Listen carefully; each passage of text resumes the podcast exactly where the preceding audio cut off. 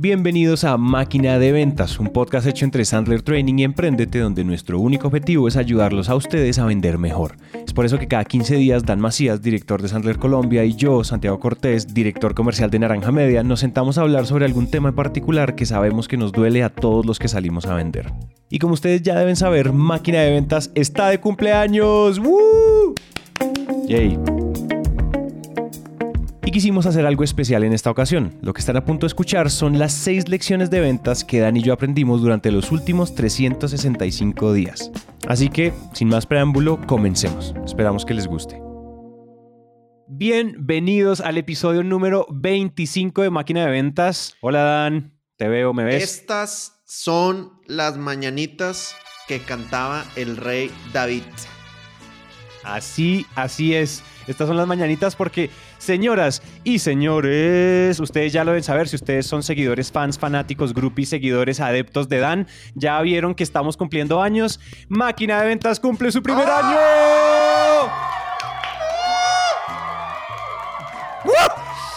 Yo creo que debemos cantarlo, debemos cantarlo. Empezaron a ladrar los perros. Cumpleaños feliz, pa, pa, pa. Te deseamos a ti. Cumpleaños, máquina de ventas. Cumpleaños a ti. No, güey. Sinatra me, Ay, sí, canalizando. me niego a participar en este crimen que acabas de cometer, pero agradezco infinitamente tu pasión por el cumpleaños. Canalizando a Andrea Bocelli, Sí, ¿no habíamos sí, dicho? correcto. Entonces, estamos efectivamente, raza, como diría mi compadre, estamos cumpliendo años y queremos hacer un episodio bien especial. ¿cierto?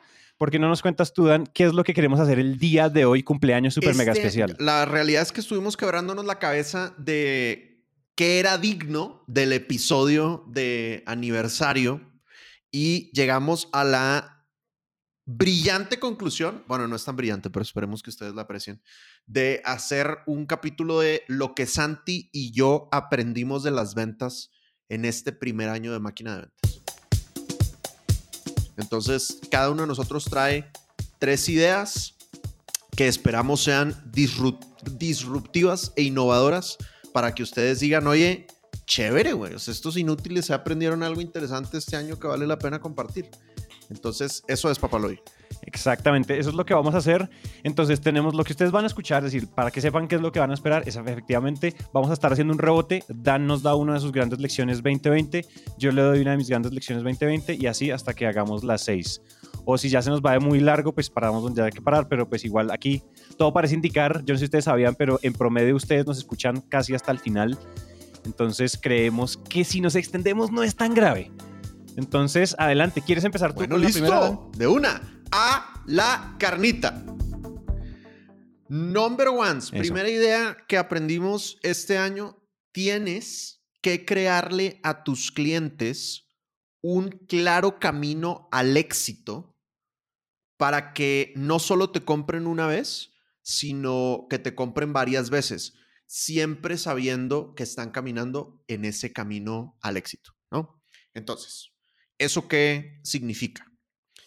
Que hay que utilizar un concepto que utiliza mucho Russell Brunson y de otra manera lo utiliza también mi gurú Brandon Bouchard, que Russell le llama la escalera de valor. Y si no estoy mal, Brandon le llama la matriz de Experts Academy. Ah, no, ya me acordé. Product Grid. The Experts Academy Product Grid. Así es como le llama. Entonces, ¿eso qué significa? Dice Brandon, define en qué quieres que tus clientes sean exitosos. En mi caso, por ejemplo, yo tengo dos cosas esenciales. Bueno, tres, pero muevo sobre todos. Número uno, gerencia comercial, liderazgo comercial. Entonces, mucha gente ubica Sandler en el tema de ventas, pero pues para que las ventas funcionen, lo primero que tiene que funcionar bien son tus líderes de ventas. Entonces, una línea de producto que nosotros trabajamos es líderes de ventas. Segunda línea de producto, ventas, que es de la que les voy a contar para poner el ejemplo. Entonces, ¿en qué quieren ser exitosos mis clientes? Pues mis clientes quieren ser los mejores vendedores del mundo mundial planetario. ¿Qué significa que yo les marco un camino para que me sigan comprando? Que yo desde el principio les digo, oye, mira, compadre, para tú trabajar con Sandler, lo primero que tienes que tener claro es que tienes que ser o tienes que tener muchas ganas de ser un vendedor de alto desempeño y eso implica tiempo. La ciencia hoy en día dice que la gente se tarda 120 días en generar un hábito, ¿no? Antes decían que 21, luego que 66. Ya vamos en 120, compadre. Yo creo que le van a seguir agregando. La neta es que cuando uno quiere generar un nuevo hábito, sea comer como ser humano decente, sea ir al gimnasio, sea hacer acuerdos previos o buenos embudos del dolor, pues esos son, se toman 120 días o más. Generar nuevos hábitos en ventas implica generar varios nuevos hábitos en ventas. No es uno, ni dos, ni tres. O sea, el submarino Sandler tiene siete pasos. Nada más dentro de cada uno de esos siete pasos hay tres o cinco hábitos. Si tú multiplicas eso por 120 días cada uno, pues estamos hablando de un trabajo de años. ¿Cómo creo yo el camino para mis clientes? Pues hay un producto que es low tier, diría Sam Brendon. Low tier, o sea, de bajo precio, bajo costo. Luego haces algo que sea mid tier, algo intermedio. Y luego haces algo que sea high tier, ¿no? De valor alto. Entonces, traduciéndolo a mi lenguaje Sandler, pues nosotros entregamos muchas cosas gratis. Primero, como puede ser un webinar, como puede ser este podcast. Y luego, si te gusta y te enganchas lo suficiente, pasas al primer producto, que es el bootcamp de prospección. Y si te gusta y te enganchas lo suficiente, pasas al segundo producto, que es fundamentos de ventas. Y si te gusta y te enganchas lo suficiente, pasas a Sales Mastery. Entonces, ¿qué es lo que aprendí yo este año? Ojo, yo estos productos llevo vendiéndolos desde que trabajo en Sandler. O sea, llevo casi 10 años vendiéndolos, pero nunca lo había armado como una escalera de valor en donde fácilmente el cliente diga, ah, ya entendí, primero hago esto y si me gusta luego hago esto otro y si me gusta luego hago esto otro, ¿no? Ayer estábamos en la sesión de fundamentos y me dio mucha risa. Enrique, un cliente que quiero mucho, un cliente de, Panamá, un visitador médico, dice, Dan, ya se va a acabar fundamentos. ¿Qué más hay? Cuéntanos, por favor, ¿qué más hay? Y obviamente todos estábamos muriéndonos de, la risa por su desesperación, pero me dio mucho gusto que lo preguntara, porque eso es lo que uno quiere crear con la escalera de valor. Que el cliente diga, oye, ya me resolviste el problema A, pero pues no es el único problema, porque en el camino al éxito hay muchos, muchos retos. Entonces, ármate una escalera de valor. Russell Bronson lo cuenta en su libro, que fue con su dentista a hacerse una limpieza normal y luego el dentista le dijo, oye, compadre, ¿y no has pensado en hacerte un blanqueamiento?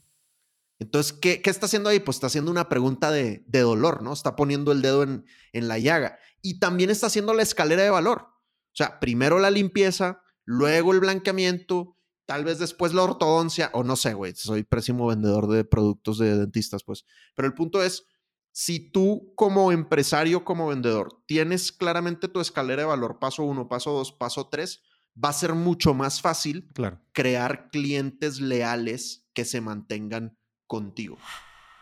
Totalmente. Oye, cuando, o sea, cuando uno está creando una escalera, una escalera de valor, yo, o sea, uno cómo sabe qué es o dónde están los rangos de high tier, low tier, o sea, ¿existe algo así? Porque dijimos gratis. Creo que lo único que es eh, objetivo aquí es claro. lo gratis, pues es gratis, sí. es el costo cero. Pero es, ¿hay alguna forma de entender? eh, Pues mira, yo lo he estudiado para infoproductos.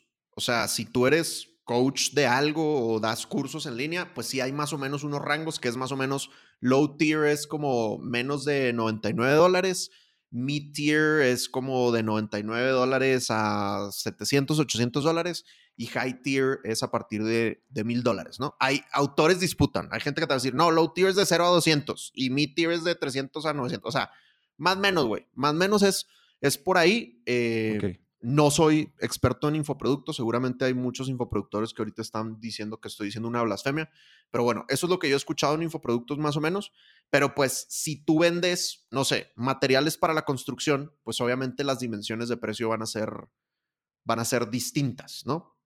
Eh, claro. Otra manera que he escuchado que se puede dividir es un, un producto de ingreso, digamos, es un producto donde yo te digo cómo hacerlo. Un segundo nivel que puede ser más caro es yo lo hago contigo. Y un tercer nivel más caro es yo lo hago para ti, ¿no? Esa también podría ser como otra manera de, de, diferenciar, ¿no? Pero lo que yo, lo que yo entendí, o sea, ustedes saben y, se los digo constantemente, Sandler es el, somos los, el entrenamiento en ventas más caro en, en, Latinoamérica, por lo menos, ¿no? No hay alguien más caro que nosotros y si conocen a alguien más caro, me avisan para subir mis precios. Pero eso no significa que solo le debemos de vender al mercado que va a querer pagar alto valor. Entonces lo que yo me di cuenta es que yo estaba perdiendo el acceso a muchas personas que tienen muchas ganas de desarrollarse, pero que tal vez ahorita no están pensando en invertir en Sales Mastery, ¿no? Que es un programa de un año o más. Tal vez están empezando, están, están iniciando y, no es que no quieran desarrollarse, pero pues no están eh, pensando en una inversión de grandes dimensiones.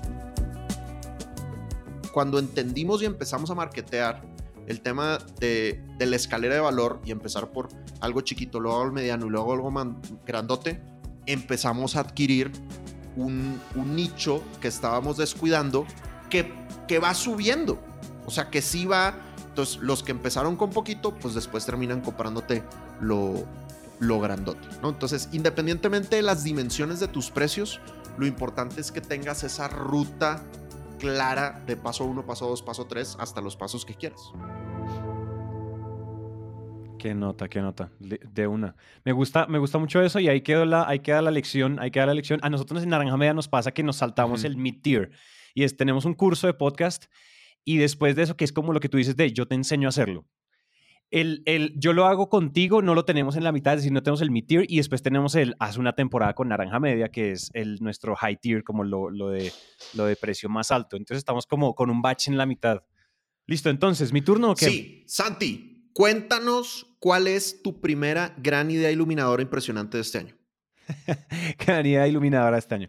Entonces, esta idea llegó a mí y llegó a mí concluyendo, yo creo que a comienzos de este año, donde uno ya en retrospectiva puede ver el año y decir como, vea pues que miren que eso sí fue lo que pasó y esa ruta de acción tuvo mucho sentido.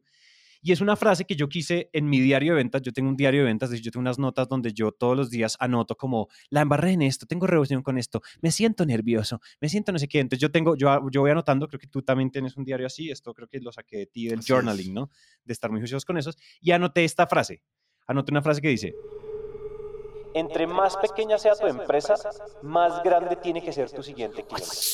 Entonces, ¿qué es lo que quiere decir eso? O sea, esto... estoy iluminado, compadre.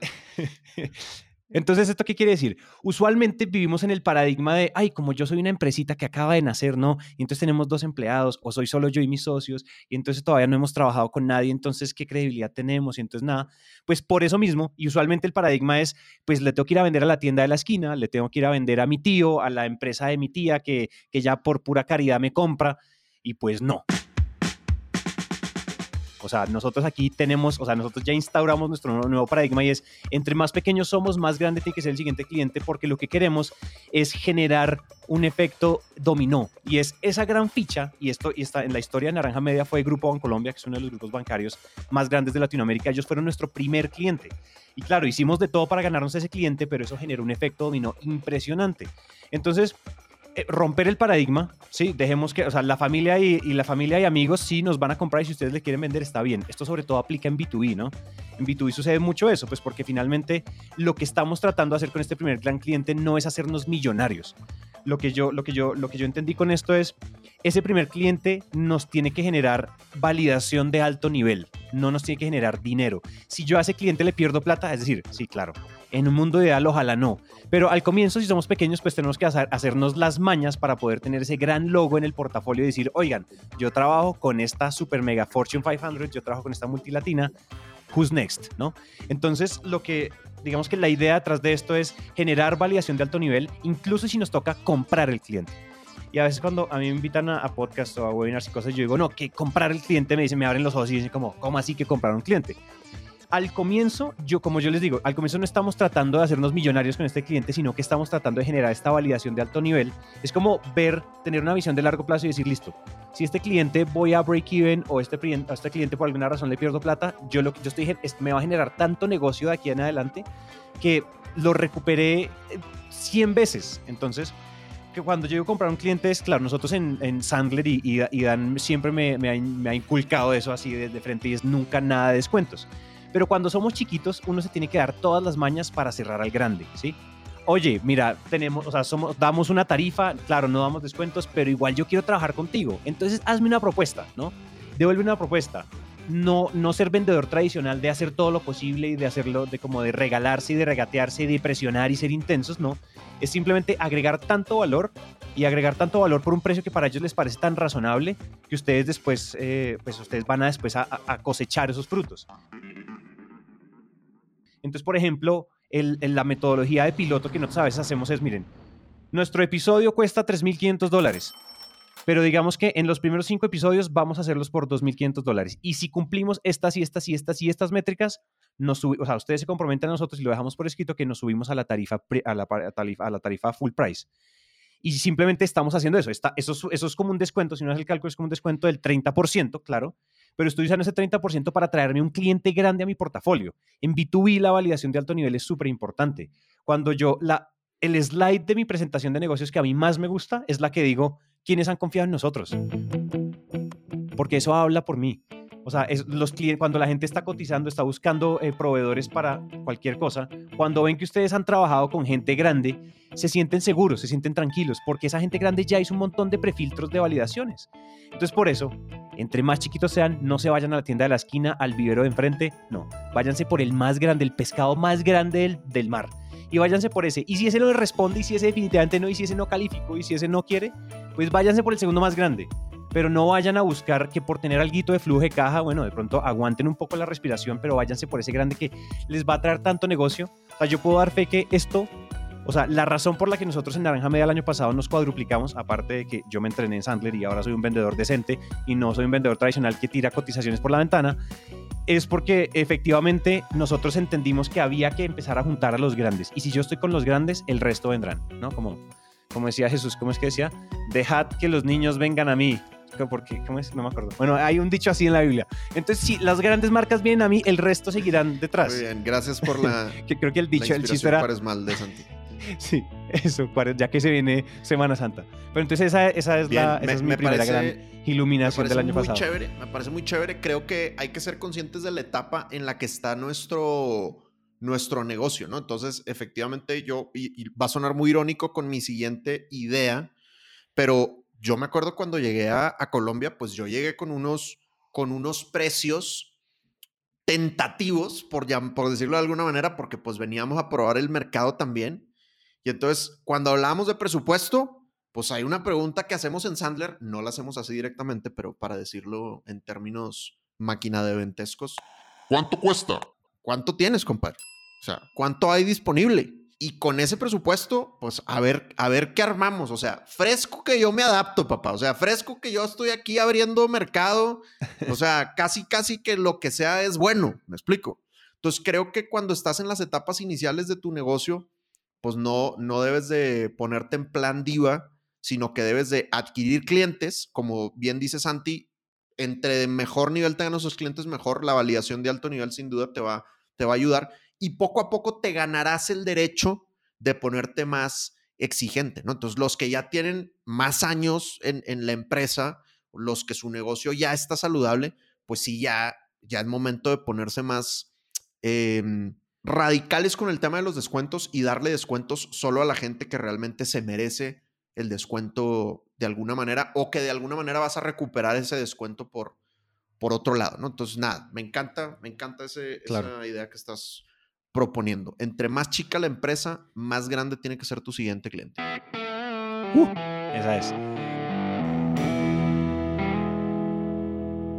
Ahora la pelota de vuelta a ti. ¿Cuál es la segunda iluminación 2020 que, que tuviste? Decía que iba a ser irónico con lo que acabo de decir, pero es no tengas miedo a aumentar tus precios. Hay muchos vendedores y muchas empresas que ahorita están constantemente utilizan la excusa de lo que pasa es que la competencia es más barata, ¿no? Y uno puede ver que eh, incluso en las industrias de los commodities hay diferenciación.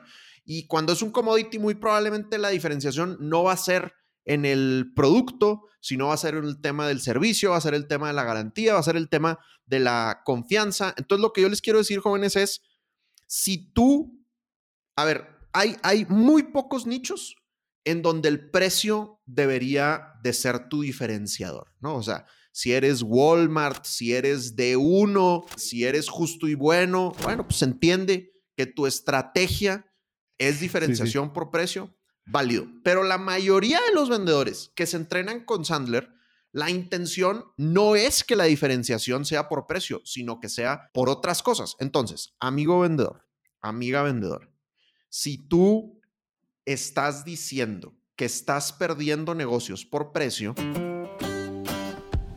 ten claro que no, es cierto. No lo estás perdiendo por precio. Lo estás perdiendo porque hay algo en el triángulo del éxito que no estás aplicando bien. No sé si es actitud, no sé si es técnica, no sé si es comportamiento, ¿verdad? Ese es el triángulo del éxito, actitud, técnica y comportamiento. Pero los vendedores que tienen buena actitud, buena técnica y buen comportamiento ganan los negocios a pesar de ser los más caros o a pesar de no ser los más baratos. Entonces, no tengan miedo de aumentar sus precios, más bien sean conscientes de los valores que ustedes tienen que resuelven dolores. Entonces, hay un concepto que a mí no me gusta y los administradores, los gurús de administración me van a odiar por esto, pero el tema del valor agregado a mí me parece una reverenda. No, es que mis valores agregados. Entonces, pero, güey, me vale más tu valor agregado, güey. O sea, tu valor agregado realmente va a ser un valor agregado cuando me agregue valor a mí, güey. Y el problema es que muchas veces como vendedores decimos valores agregados que a ese prospecto en particular no le agregan valor, güey. O sea, a ese prospecto en particular le vale queso ese valor. Entonces, regla Sandler, los prospectos compran por sus razones, no por las razones del vendedor. Los prospectos compran por sus razones, no por las razones del vendedor. ¿Qué es realmente un valor agregado? Es un valor que le resuelve un dolor a ese prospecto particular. Si tú le resuelves dolores a esos prospectos, puedes aumentar tus precios con tranquilidad porque es más rentable para ese prospecto. O sea, aunque a corto plazo hay una salida de dinero más alta porque tu precio es más caro, a la larga ese dinero se va a recuperar. Si realmente tienes valores agregados, si realmente le estás resolviendo dolor a tus prospectos. El año pasado yo dupliqué mis precios en los productos high tier, literalmente dupliqué los precios. Y yo me acuerdo mucho de una conversación que tuve con, con el hijo de Zig Ziglar, en donde yo le dije cuánto estaba cobrando me dijo, pues eres un inútil, estás cobrando muy bajito. Entonces yo dije, vato, es el hijo de Zig Ziglar, ¿cómo no le voy a hacer caso a este güey? Y pues regresé y sin dar explicaciones, simplemente aumenté los precios y empezó a funcionar. Y el año pasado decidí aumentarlos al doble, güey. Y la gente está comprando, gracias a Dios. Obviamente el mercado se reduce, pero es un nicho más interesante, ¿no? Porque te está pagando la gente a la que realmente le resuelves los dolores y que también tiene realmente un, un compromiso. Entonces, si tú tienes miedo de aumentar tus precios, revisa si es un tema de actitud, de técnica o de comportamiento. Puede ser de técnica. No tienes los guiones indicados, no estás sabiendo hacer las preguntas para medir el retorno sobre la inversión, no te estás, no sabes obtener el presupuesto, no estás llegando a los verdaderos tomadores de decisión que son los que realmente tienen la plata. Puede ser eso. Puede ser un tema de comportamiento, no estás prospectando suficiente. O puede ser que en el fondo sea solo un tema de actitud. ¿Por qué no quieres aumentar tus precios? No, lo que pasa es que en mi país los compradores solo compran por precio. Mentira podrida, güey. En tu país, mucha gente compra lujos y compra marcas caras. Lo que pasa es que tú tal vez no estás sabiendo hacer las preguntas indicadas, poner el dedo en la llaga y después atar tus valores a esos dolores. Entonces, amigo vendedor, amiga vendedora, no tengas miedo y aumenta tus precios. Sí, yo, yo, quería, yo quería agregar algo ahí, yo lo llamé como el umbral, el umbral emocional de precio. El, el uy, yo tengo unos typos muy horribles. El umbral, umbral emocional de precio. ¿Qué es el umbral emocional de precio para mí? Es cuando uno, o sea, cuando uno sube precios, nosotros lo cuadruplicamos. Yo te conté y esto incluso fue, esto incluso fue, lo hicimos, o sea, yo te conté cuando lo iba a hacer, te conté cuando lo hice y te conté cómo me fue. Nosotros cuadruplicamos precios el año pasado también. Y y la gente, las empresas siguió, siguieron comprando. Pero el día que uno decide, ¿no? Como mañana ya no cuesto 800, sino que cuesto 3.500. El día que uno toma esa decisión, uno casi que no puede dormir del miedo, ¿no? Uno dice como, ¿y ahora qué van a decir? ¿Y ahora qué van a decir? Ay, no, ay, Dios mío, ay, ¿ahora qué van a decir? Y entonces uno llama al psicólogo por la noche y llega, llega el médico en casa y le toma uno la presión. Bueno, al otro día uno tiene una reunión y uno dice, y uno está validando presupuesto al estilo Sangler y uno dice, mira, esto puede estar costando entre tanto y tanto con las nuevas tarifas. Y el prospecto dice como, ah, bueno, listo. Entonces, pues, ¿cómo lo hacemos? Y yo le digo, pues, ah, te paso una cotización, sacamos orden de contra, firmamos el contrato y ta, ta, ta. Y ellos me dicen, bueno, listo, hágale. Cuando eso pasa, uno cruzó emocionalmente, y esto es mucho de la, de la parte de actitud, uno cruza emocionalmente el umbral emocional del precio. Cuando el primero te compra, es como lo que tú decías del círculo de la práctica, que entre más uno, o sea, la forma de creerse algo es haciéndolo primero y después creyéndolo. Primero salgan y vendan a los nuevos precios y después lidian con la carga emocional y después lidian con la creencia o construyen la creencia que esos precios sí son los que el mercado está dispuesto a pagar. Y ya, es que es tan sencillo como usarlo. O sea, en realidad el que está asustado, fíjense que es muy chistoso, esto es como teoría de juegos. El que está más asustado por los precios es uno, porque uno conoce los precios anteriores, pero un nuevo prospecto no conoce los, los, precios viejos. Entonces, el, o sea, al prospecto no le iba a sorprender, el prospecto se está sentando con nosotros a entender cuánto costamos. Al nadie le dijo, bueno, o de pronto sí, habrá casos, pero al nadie le dijo, oigan, esos de naranja media, esos de Sandler cobran tanto por mentoría, cobran tanto por podcast. Nadie le dijo eso. El prospecto simplemente llegó caliente, frío, tibio y quiere una cotización, quiere hablar con nosotros o nosotros lo prospectamos y él quiere explorar. No, el que está asustado por el precio somos nosotros, porque conocemos el anterior y tenemos esa brecha de precio viejo y precio nuevo.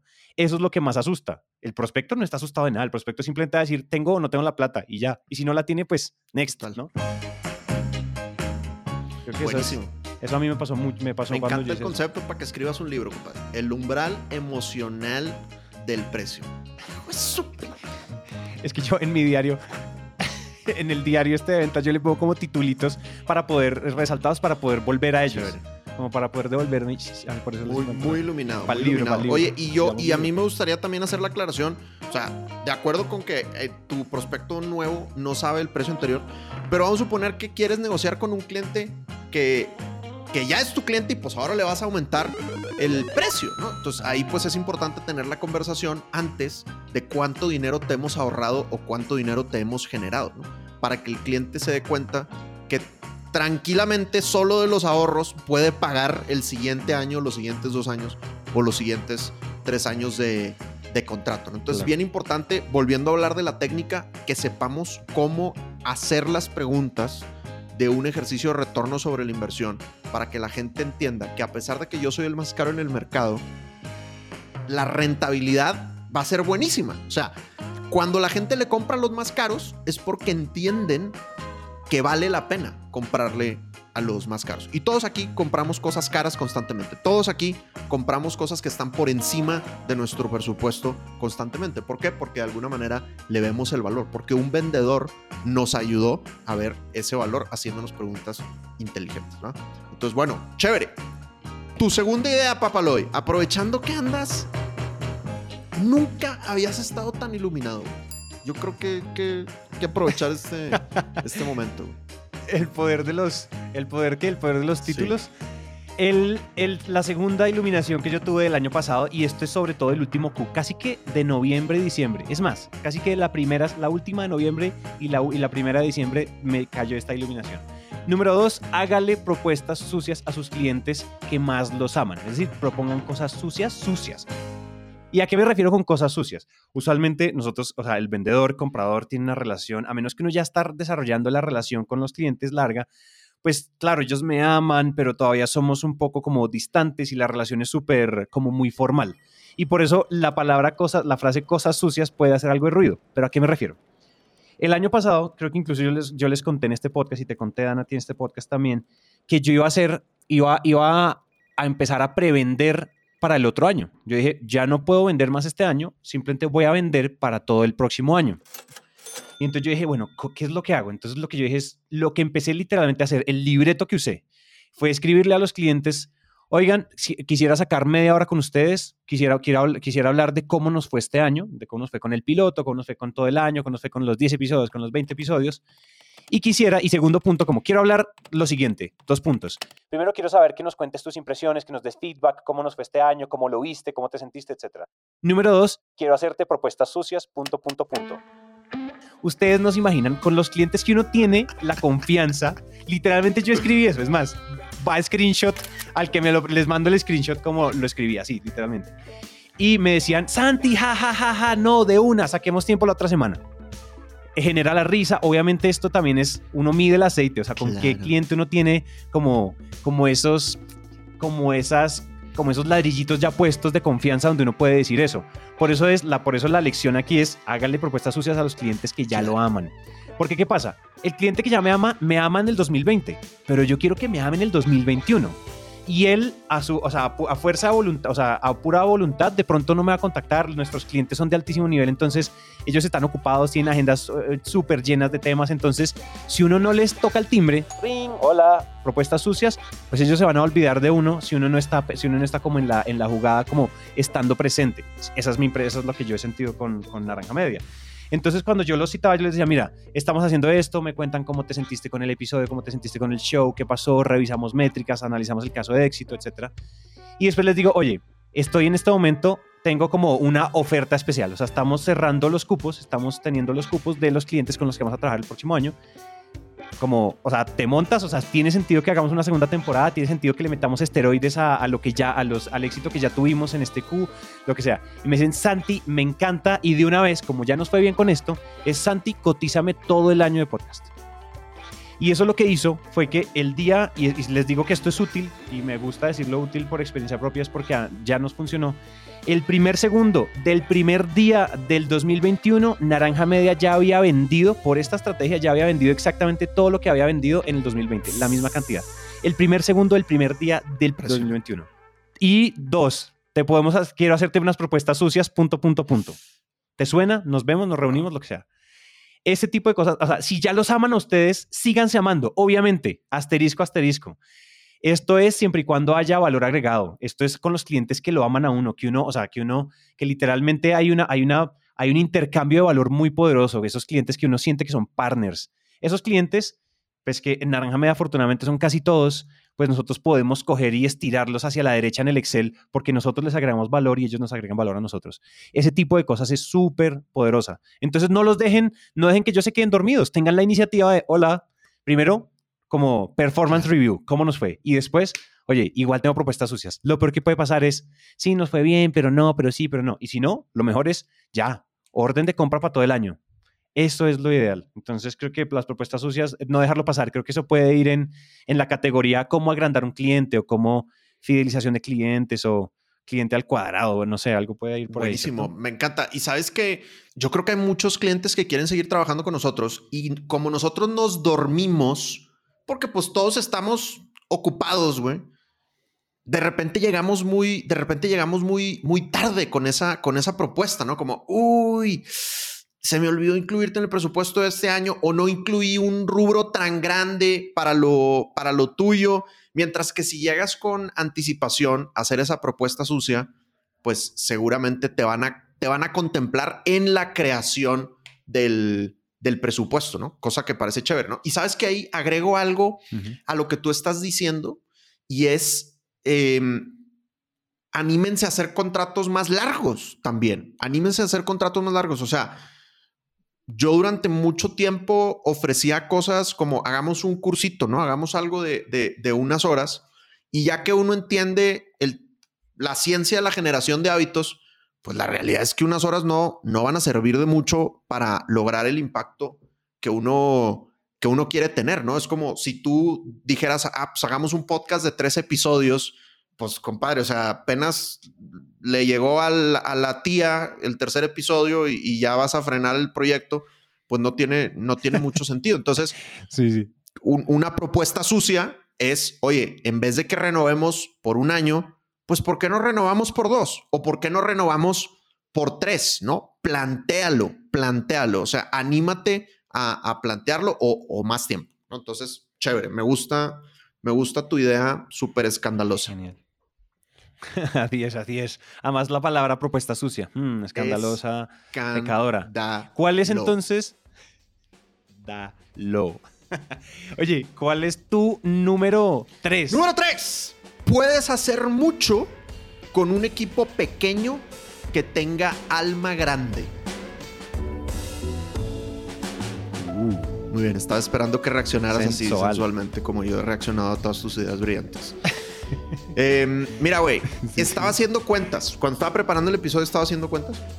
El año pasado vendimos, el año pasado con eh, una, dos, tres, cuatro, cinco personas.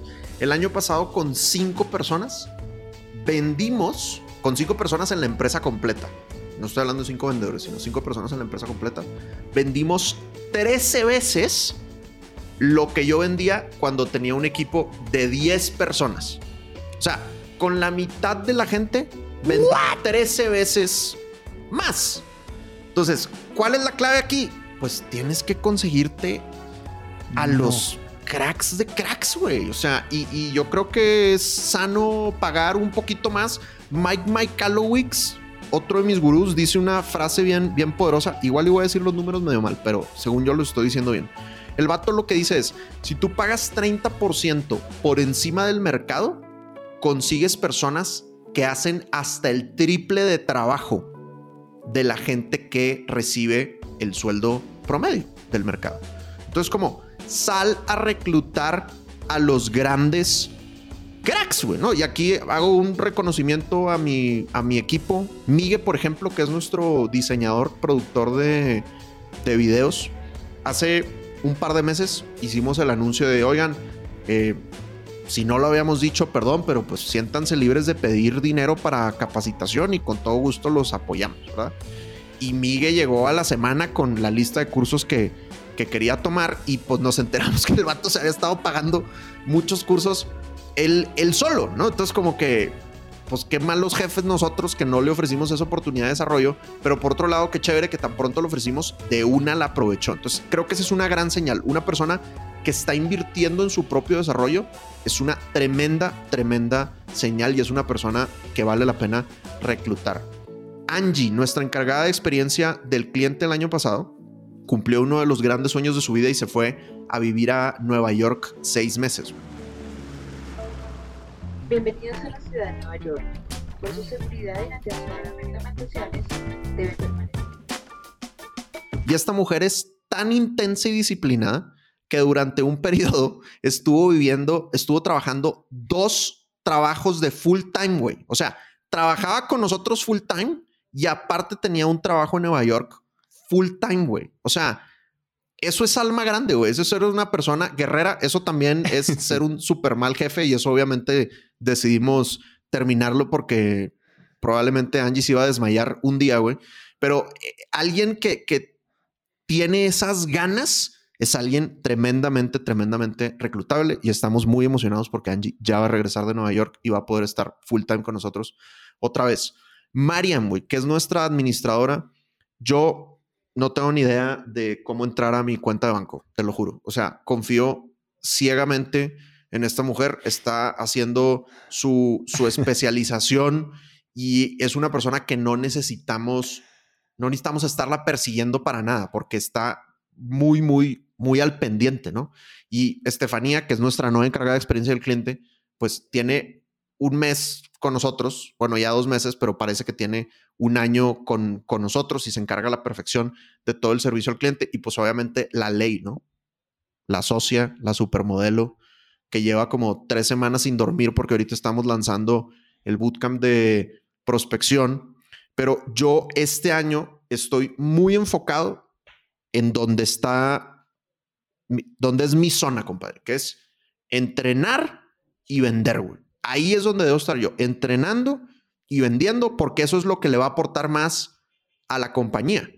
Y hemos logrado, después de muchos golpes y de muchos aprendizajes, como todos los empresarios los han tenido en temas de reclutamiento, hemos armado un equipo que me permite estar en mi zona de genio. Y lo que hemos buscado es que cada quien esté en su zona de genio. Y por eso estamos vendiendo 13 veces lo que vendíamos cuando tenía el doble de personas. ¿no? Entonces, no importa si tu equipo es pequeño, ¿no? Yo de repente veo empresarios que reclutan y reclutan y reclutan y pagan puro salario mínimo y tienen un ejército de personas que no terminan de ser rentables y creo que no están buscando al equipo correcto y, y- más importante, no están buscando a personas de, de alma grande. ¿no? Entonces creo que todos como empresarios tenemos que tener la meta de tener un, un equipo de Avengers o más adaptado al mundo actual, una Justice, una Justice League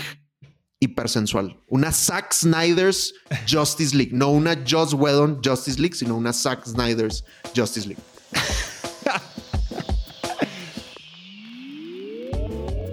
Oye, me encanta el reconocimiento público que hiciste a, a- a todo tu equipo y genial. Yo, yo no lo, yo no conozco, a, a dos de ellos no los había escuchado mencionar, entonces me gusta mucho saber que tienes toda la razón. La verdad, lo que estaba a punto de decir en realidad es uno no tiene que ser tacaño. El buen talento cuesta, la gente creativa cuesta, la gente buena cuesta. Tratar de hacer, tratar de que, o sea, tratar de exigirle a un practicante lo que tú le exiges a un CEO o a un gerente, eso no tiene sentido. Y el problema es que la mentalidad latina es así, ¿no? Es del ahorro y del regateo. No solo a los proveedores y no solo a los demás, sino con nuestra propia empresa. Si nosotros vamos y queremos comprarnos el mejor iPhone del mercado, es lo mismo. Yo quiero, en términos de personas, sin estar cosificando a nadie, digo, es, entiéndanme la analogía, yo también quiero salir, yo quiero tener empleados que sean el iPhone 12 Pro Max. Yo no quiero el iPhone 6 de empleados sabiendo que yo puedo ir a pagar lo que, lo que vale la gente. Y entendiendo lo que dices, o sea, hacen tres veces más el trabajo porque es que les tengo que enseñar menos, son más proactivos, ¿entienden? O sea, tienen, o sea, la agarran en el aire. Y eso es lo que a nosotros en Naranja Media también, esa es una realización de los últimos tres meses de Naranja Media también. Por, esto no es tan como que yo te diga, ah, no, nosotros desde el año pasado entendimos, no, eso lo estamos entendiendo desde hace muy poquito. Y eso me parece poderoso y sensual, Sí, por sí, supuesto. 100%, 100%, 100%, güey. 100%. Este, Teresa ahorita es la encargada 100% de nuestra, de nuestra estrategia y de toda la innovación que estamos generando en la, en la compañía. Y Teresa, no sé si la gente lo sepa, pero Teresa se incorporó a Sandler, o sea, aunque ella era mi socia, pues ella tenía su negocio aparte. Y se incorporó a Sandler apenas en, en noviembre, ¿no?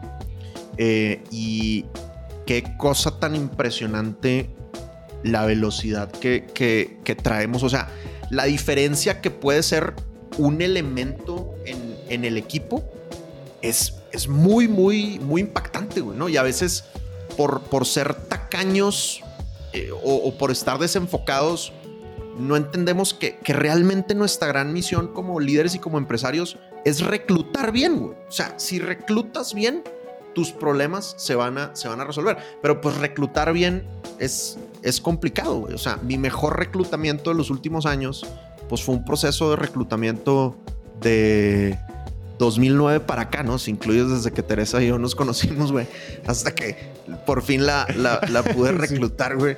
Eh, y, y pues estoy muy contento con ese proceso de reclutamiento tan largo. Tu matrimonio fue la mejor decisión de management de tu carrera. Totalmente, güey. 100%. 100%. Estoy muy, muy contento de la rentabilidad que está generando en todos los sentidos, no solo en dinero, sino en felicidad y amor también. Claro, claro, claro, claro. Oye, eh, hay un libro súper bueno de reclutamiento que yo no me lo he leído, pero todos mis socios se lo han leído que, y ellos están flipados. Se llama, se los voy a decir, se llama Who. O sea, como quién en inglés. Se llama Geoff Smart y Randy Street. Randy Street es mi, es mi primo. Yo soy Santiago Cortés Calle. Él es Randy Street. Totalmente. Estos dos, o sea, este libro es disque flipador. Es decir, esta vez no, se los puedo, no lo puedo decir porque yo lo leí, sino en realidad es porque Daniela, nuestra socia, Juan Pablo, ellos se lo leyeron y dijeron como, "Oh", mejor dicho, les cambió la vida. Entonces, léanselo, se llama Who, The A Method for Hay que ir a leer Who. Buenísimo. Entonces, ahí, ahí les queda una lectura por si algo. Eh, y para ti también, si no lo has leído, Dan, pues para que lo tengas en cuenta. Voy Entonces, pa' es allá. chévere. Yo no lo he leído, me lo quiero leer. ahí lo Oye, bueno, entonces aprovechando tu, tu momento, güey, cierra con broche de oro. ¿Cuál es tu tercer gran aprendizaje de este año? Listo, mi tercer gran aprendizaje es lo siguiente. Yo creo que, y esto, y este mensaje va como 60% los que somos vendedores, emprendedores o los que tenemos nuestra propia empresa y el 40% también a, los, a las personas que igual trabajan en alguna compañía grande o pequeña, como comerciales. Y es que hay una cosa que mucho, cuando nosotros trabajamos y nosotros trabajamos en lo que nos gusta, trabajamos en la empresa que nos apasiona, hacemos una empresa porque queremos tener un estilo de vida, hacemos una empresa porque tiene sentido con nuestro propósito, nuestra pasión, el impacto que queremos generar, todo este cuento que ya conocemos. Pues yo creo que uno no, o sea, una de las cosas que más tiene que cuidar, incluso más que un cliente, es la tranquilidad de uno. Y la felicidad y la calma y la como el presente de uno, como, y no me quiero poner ahí esotérico, raro, metafísico, pero yo creo que es más importante tener paz en el equipo y estar uno tranquilo con uno mismo que tener un cliente que te joda la vida. Y la lección aquí es la siguiente, es yo usualmente decimos que tenemos que enamorar a los clientes, ¿no? Tenemos que entregar valor, tenemos que enamorarlos. Ellos tienen que sentir que somos, mejor dicho, la panacea, que nosotros, o sea, que somos irreemplazables, que el valor que agregamos es genial al, al negocio de ellos, etc.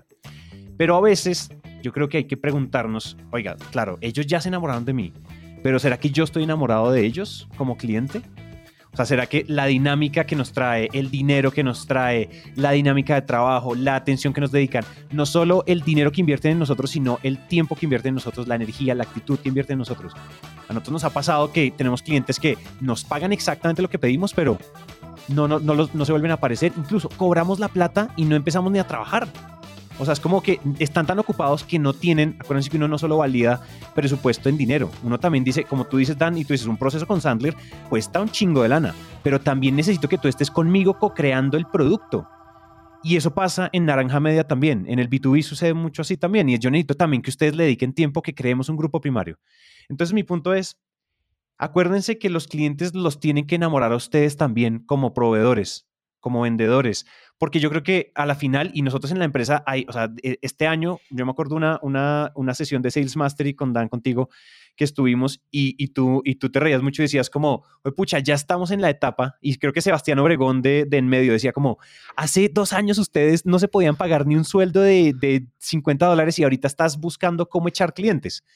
Y es, efectivamente es eso. Ahorita nosotros tenemos una capacidad de producción tan limitada que yo quiero trabajar con los clientes que más feliz me hacen. Y yo sé que eso suena como florecitas y no la fumamos verde y todos caminando, jugando al, a la rueda, rueda de pánica. No, en realidad, en realidad es más de, yo también tengo que hay muchas otras cosas que yo te, que te tengo que cuidar aparte del revenue, revenue, revenue, revenue, ingresos, ingresos.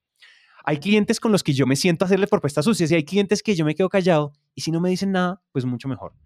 ¿Por qué? Porque yo creo que también tenemos que, o sea, el, el enamoramiento lo entendimos como one way, y creo que el enamoramiento es both ways, va y viene.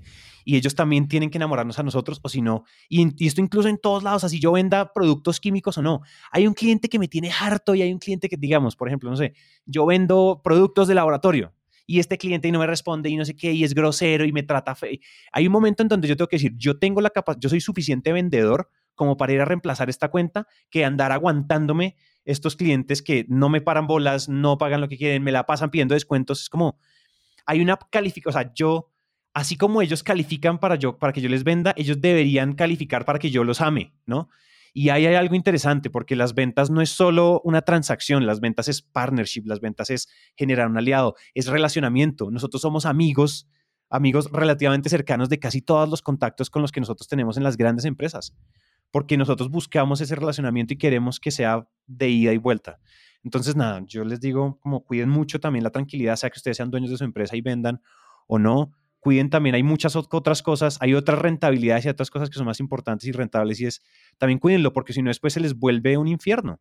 Un montón de cuentas que claro, les puede dar algo de dinero, pero es una empresa de la que ustedes quieren salir corriendo. Me encanta. Y eso ya puede sonar así como, así, pero creo que es importante. Me encanta, Me encanta, me parece muy, muy poderoso. El enamoramiento tiene que ser mutuo si estás con alguien que te maltrata, que no te contesta, que te manipula, güey, ¿qué haces ahí, güey? ¿No? Estamos hablando de ventas, jóvenes, ¿no? Si alguien, si alguien lo está trasladando a otras cosas, pues qué bueno también, ojalá y les sirva el tip, pero estamos hablando de relaciones con, con clientes, güey. Este, y, y, me encanta la frase que dijiste, oye, hay otras rentabilidades, o sea, no, no solo es el, el billete, ¿no? Y sabes que a fin de cuentas las otras rentabilidades, si son bajas, o sea, por ejemplo, tu rentabilidad de felicidad, ¿no? Tu rentabilidad de tiempo con tu familia, tu rentabilidad de tiempo de descanso. Si no tienes altas rentabilidades ahí, si tienes baja felicidad, si tienes bajo tiempo para descanso, si tienes bajo tiempo para dedicarle a tu familia, termina impactando tu rentabilidad económica, güey. La termina impactando, o sea, sin duda, güey, porque, porque, te, porque te enfermas, porque estás cansado, porque no eres tan creativo, porque cometes más, más errores. Eh, es normal que, que tengamos de vez en cuando clientes que no son el cliente ideal para nosotros, pero como bien dice Santi, pues, ve y reemplázalo, compadre, y ya está. No, no todo mundo va a tener la alianza perfecta con, con todo mundo. Somos mejores para, para ciertos tipos de clientes y, y hay que buscar puro cliente matón. Y hay un libro que tiene esa tesis que tú estás diciendo, que es el The Pumpkin Plan, ¿no? De, de Mike, Mike Kalowicz, eh, que se tradujo al español como el Gran Plan. Y, y toda la tesis del libro es, tienes que estar seguro de cuál es tu cliente ideal y es un cliente que tienes que querer y es un cliente que tiene que querer a ti y a los demás clientes, córrelos, güey. Porque en la medida en que tú tengas más a ese cliente ideal, pues más satisfacción le vas a generar, más rentabilidad le vas a generar y por lo tanto más referidos vas a, vas a obtener. Entonces, si quieren profundizar en el, en, en el tema que tan brillantemente planteó Santi, vayan y léanse ese libro. Oye, y aprovecho para preguntarle a la audiencia, güey, algo que tú y yo hemos conversado. Mike Mike Kalowicz, eh, pues yo le he escrito y el vato contesta, contesta los mails. O sea, si quisiéramos entrevistarlo, yo creo que sí la logramos. Yo creo que sí. El hecho de que todos Sí. ustedes, gracias a Dios, nos, nos mantienen desde hace mucho tiempo como el podcast número uno en la categoría de negocios en, en Colombia y que en los otros países vamos aumentando poco a poco en los rankings, yo creo que sí, sí nos aceptaría una entrevista. Entonces la pregunta para la audiencia jóvenes es, ¿se animarían, les interesaría escuchar entrevistas en inglés? ¿Sería interesante para ustedes que Santi y yo practicáramos nuestro inglés entrevistando a otras personas sabias? Hablamos, por ejemplo, el otro día de entrevistar a, Dave Matson, ¿no? El CEO de Sandler, que es un ser humano impresionante, güey. O sea, es un, es un tremendo, tremendo rockstar. Es el, el- heredero de la empresa de- de- del mismísimo David Sandler. eh, y pues sería chévere entrevistarlo. Entonces cuéntenos, ahí nos escriben a LinkedIn o al Instagram si les gustaría escuchar entrevistas con personajes en inglés, porque es algo que nos, que nos interesa, ¿verdad? Bueno, grandes ideas. Santiago Eloy, Gabriel Street. Eso está, creo que voy a correr a la notaría a cambiarme, a la registraduría a cambiarme el nombre. Esa fue, la, esa fue tu cuarta gran idea, mi nuevo nombre.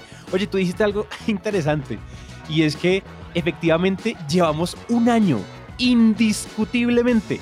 Eh, no hemos sido, ¿cómo que dice? Eh, que undefeated, ¿cómo es que dicen? Que el- invictos en la en número uno en la categoría de negocios en Spotify y creo que también cumplir un año, un año es una gran oportunidad. Nosotros igual les hemos mostrado nuestra gratitud y nuestro amor muchas veces, pero, o sea, cruzamos la barrera de las 100.000 descargas, número uno.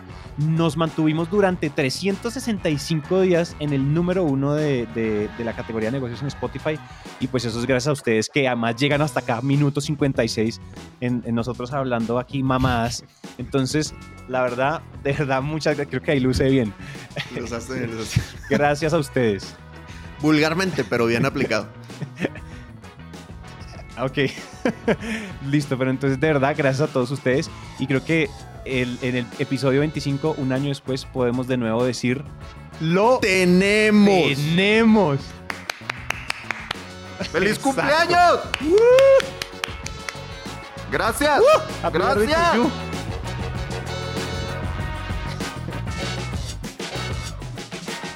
Miren, son cientos y cientos de mensajes que nos llegan de ustedes todos los días contándonos cómo se han vuelto mejores vendedores gracias a este podcast.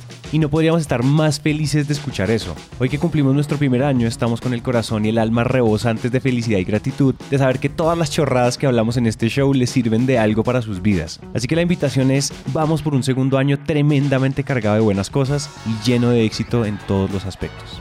Sigamos conectándonos y hablemos. Pueden seguir a Dan en arroba Sandler en Instagram y a mí también en Instagram como arroba Santi y en LinkedIn como Dan Macías y Santiago Cortés Calle. Entonces sigamos construyendo una comunidad. Gracias por llegar hasta el final y nos vemos en el siguiente.